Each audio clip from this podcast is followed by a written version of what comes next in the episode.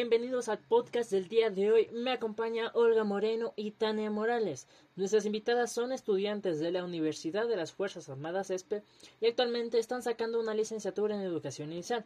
Bueno, cuéntenos, ¿cómo se encuentran el día de hoy? Buenos días, Ariel, Tania. Un gusto de verlos y compartir con ustedes este podcast.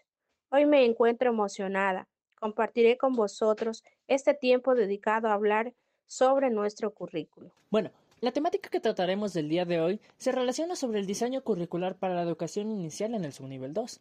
Desde nuestra perspectiva como estudiantes de la carrera de educación inicial, ya conocemos lo relacionado, pero para quienes no conocen esto, debemos comenzar con una pregunta esencial. ¿Por qué se considera que la educación inicial es importante? La educación inicial es importante en los primeros años de vida de los niños y niñas, porque contribuyen al desarrollo, estimulan sus habilidades físicas y sociológicas. En esta etapa se desarrolla su creatividad, aprende a ser autónomo para luego facilitar su camino escolar. Bueno, Ariel, respondiendo a tu pregunta, desde mi punto de vista, considero que la educación inicial es el pilar fundamental para que los infantes logren adquirir su desarrollo integral al máximo, ya que dentro de esta etapa los niños sientan las bases para los aprendizajes que se vienen en un futuro. Por ende, se trata de prepararlos para una vida académica, profesional y sobre todo personal. Bien, ahora que entendemos la importancia de la educación inicial, ¿qué podemos decir sobre el diseño curricular? ¿Qué es diseño curricular? Al hablar del diseño curricular, podemos decir que es en realidad establecer las bases curriculares y es un marco de referencia para los educadores. Compañeros, también es importante mencionar que existen características dentro del diseño curricular. Entre estas se encuentran las siguientes características. Tenemos la coherencia, la flexibilidad, la integración curricular, la progresión y sobre todo la comunicabilidad. Bueno, creo que relacionado a lo que ustedes dicen, podemos decir que el diseño curricular es esa base para el aprendizaje que busca priorizar las necesidades educativas de los niños y niñas. Respecto a lo que se menciona dentro de esto, se destacan los ámbitos de aprendizaje. ¿Qué son y para qué sirven? Respondiendo a la siguiente pregunta, pues para mí, los ámbitos de aprendizaje son campos curriculares más definidos que llegan a identificar, secuenciar y organizar los objetivos y destrezas de aprendizaje.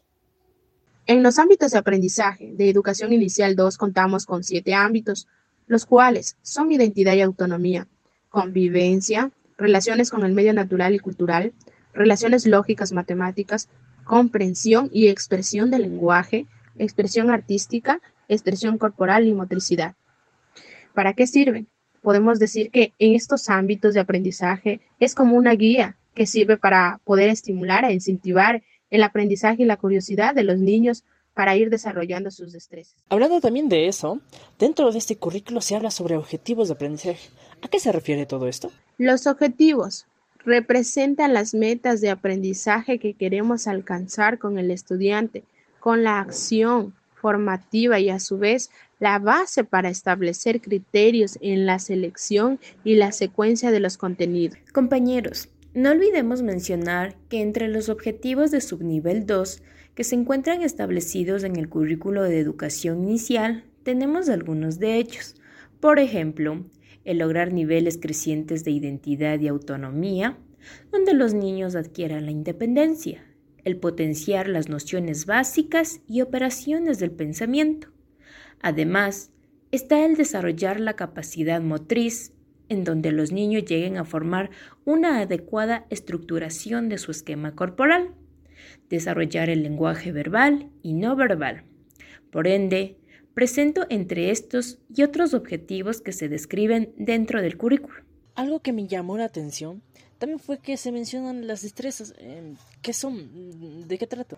Cuando hablamos de destrezas, son las actividades que el docente prepara para las clases y tareas de aprendizaje que se realizan dentro de la institución educativa. Muy bien, pero también se puede acotar que por medio de las destrezas, los infantes llegan a desarrollar sus diferentes habilidades motrices, sociales, afectivas y entre otras, donde las mismas ayudan a su desenvolvimiento. Gracias a los conocimientos de nuestras invitadas, podemos acotar de una u otra forma que las destrezas son esos pilares indispensables que ayudan a sostener el currículo de educación inicial basado en el subnivel 2, el cual concreta el aprendizaje continuo del desarrollo de habilidades, conocimientos, actitudes y valores por medio del proceso pedagógico que los docentes llevan a cabo. ¿Algo con lo que desean terminar o culminar este podcast? Me gustaría reiterar que los ámbitos de aprendizaje es donde los niños serán capaces de establecer su propio ritmo de descubrimiento en un medio material y humano para ampliar progresivamente sus aprendizajes. Además, sería bueno recalcar que los objetivos de aprendizaje conciernen a lo que el estudiante debe aprender y lograr en todo lo relacionado a cualquier tema de aprendizaje dentro de un periodo determinado. Bueno, ha sido un gusto poder tenerlas el día de hoy en el podcast. Esperamos poder tener otra ocasión y conversar de temas relacionados con la educación inicial. Muchas gracias. Nos vemos en una próxima ocasión, compañeros. Mi más profundo agradecimiento. De igual manera, ha sido un placer compartir este momento con ustedes. Gracias por la invitación. Adiós.